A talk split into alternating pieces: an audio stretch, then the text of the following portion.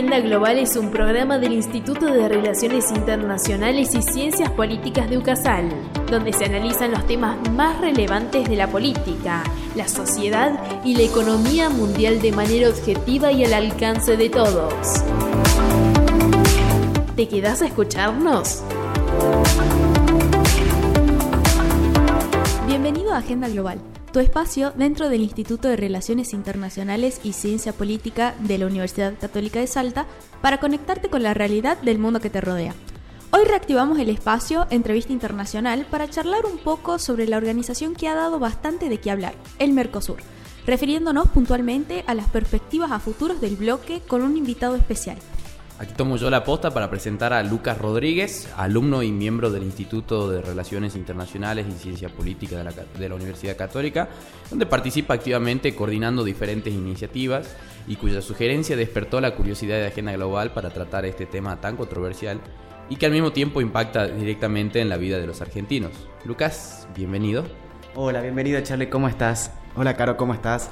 Bueno, eh, primeramente quería agradecerle a todos por darme este espacio para poder hablar sobre este tema tan controversial, como decía Charlie, que es el Mercosur.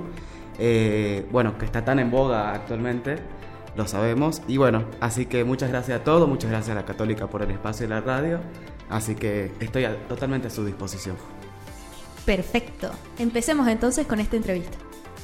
Eh, me gustaría más que nada empezar preguntando cuáles fueron las motivaciones por las que decidiste hacer tu ensayo relacionado con el Mercosur.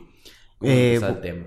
Sí, eh, bueno, yo el año pasado, por diferentes intereses y con el apoyo del profesor Martín Rodríguez, me inscribí en el concurso de ensayos del CAF, que es el Banco de Desarrollo Latinoamericano para América Latina y el Caribe, que lo hace todos los años. Y bueno, principalmente hay tres premios, que son los, digamos, a los tres ensayos más destacados, digamos. Pero bueno, decidí participar y escribir sobre un tema, eh, se da una lista de temas, y yo decidí eh, hablar sobre los sistemas de salud.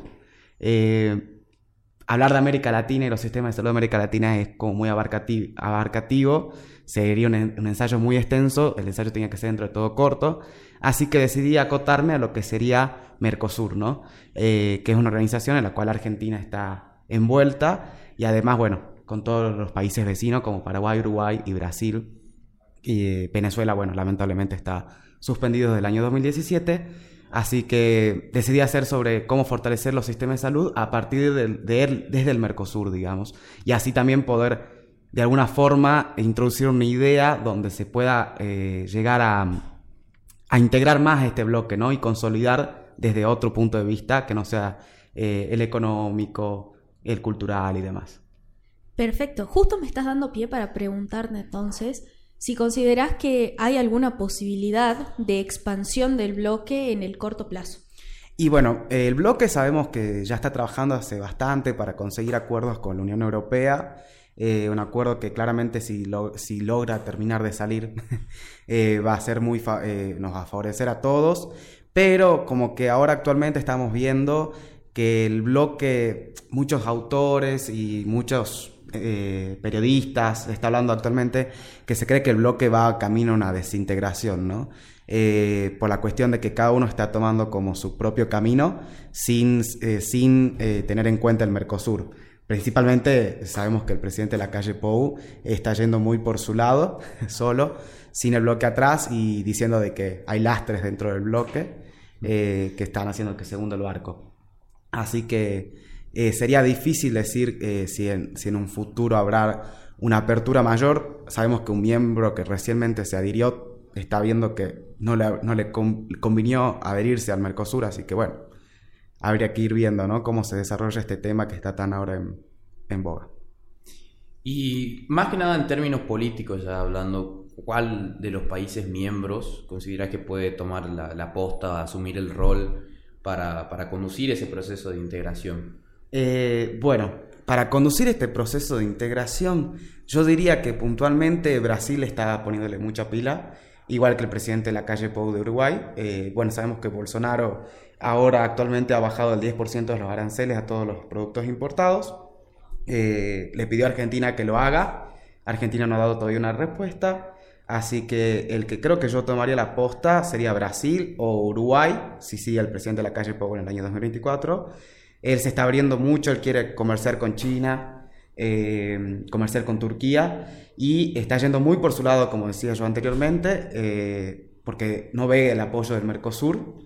Eh, dice que la Argentina es un lastre que está arrastrando y de que hay algo que tienen que entender esta organización que es que no hay amigos permanentes ni enemigos permanentes, sino intereses permanentes.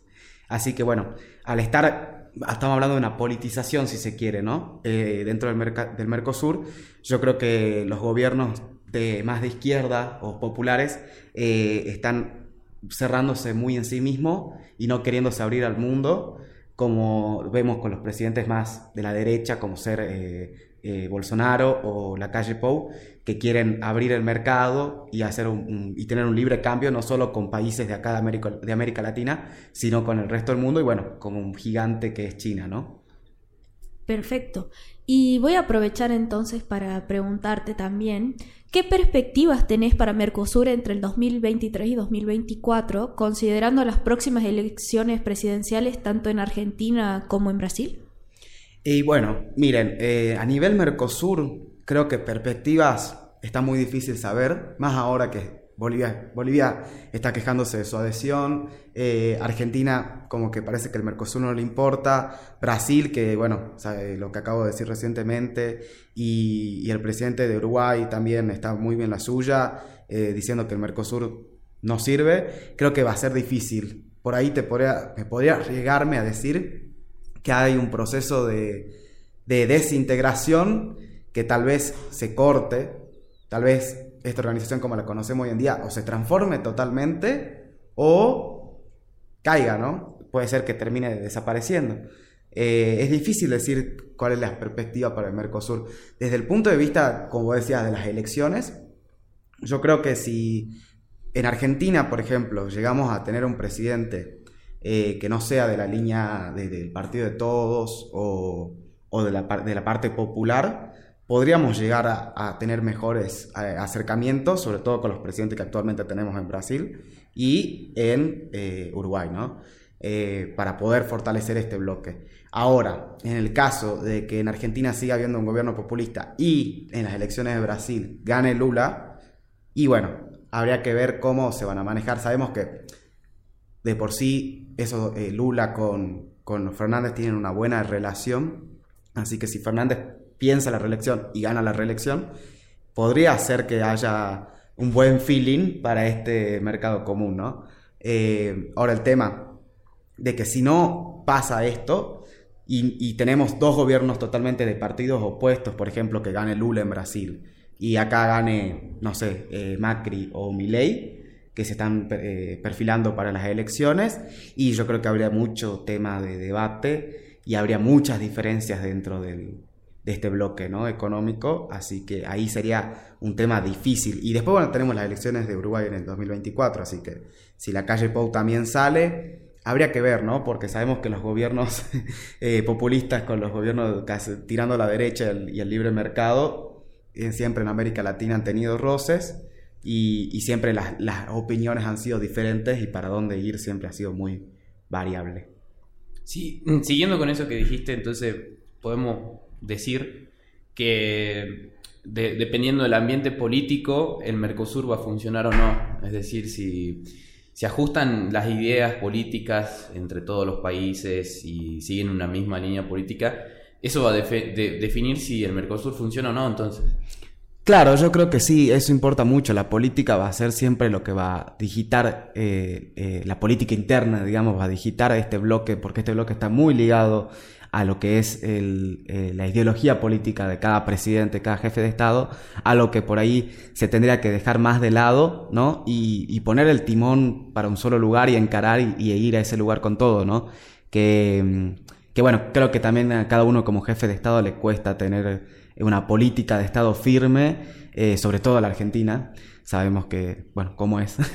Así que creo que por ahí es más difícil eh, orientar que el, barco hacia algún lugar si no dejamos de lado estas ideologías políticas y tomamos tanto las ideas buenas, malas, no importan de quién vengan, sino eh, aportar y hacer este bloque más fuerte, ¿no? Yo en mi ensayo justamente hablo de esto, de cómo con los sistemas de salud podríamos hacer un sistema de salud a nivel Unión Europea donde se compara en el ensayo Mercosur con la Unión Europea. Eh, lo que pasa es que como, como Mercosur no hay reglas en el tema de salud, ¿no? Por ejemplo, eh, no se tienen acuerdos comunes eh, para, para, poder ir juntos hacia un lugar, ¿no? O sea, por ejemplo, siempre vemos esta dicotomía, lo vemos al presidente, al, digo, al gobernador eh, Morales de Jujuy que se quejan de los bolivianos que se vienen a atender a la Argentina y no pagan, y cuando nosotros vamos a Bolivia nos hacen pagar hasta el último centavo. Entonces, bueno, por ahí esto que yo hablo en el ensayo es que tendrán que hacer un sistema de salud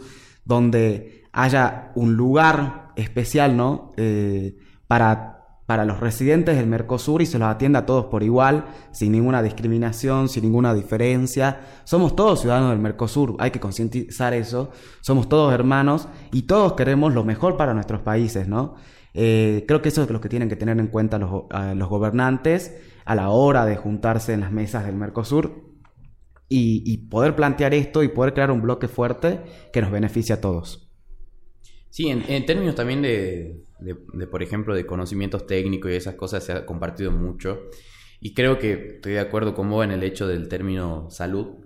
Sería un buen paso el hecho de hacer una, un sistema de salud integral dentro del Mercosur, pero creo que todo depende de, la política y cómo se ajuste la política al, al, momento, digamos, del que estamos viviendo. Y esto me lleva también a ser un poquito más incisivo respecto al contexto en el que estamos viviendo. Estamos en en, una especie de post-pandemia, guerra fría, que no sabemos bien cómo se define, que una, segunda guerra fría, una batalla comercial. hablar una segunda guerra fría. sí, es como que muy arriesgado el término. Eh, entre Estados Unidos y China. Ya sabemos la influencia que tiene China en América Latina, sabemos que Estados Unidos considera su patio trasero, que América Latina. Pueden tener influencias en, la cercanía o no del de los países del Mercosur?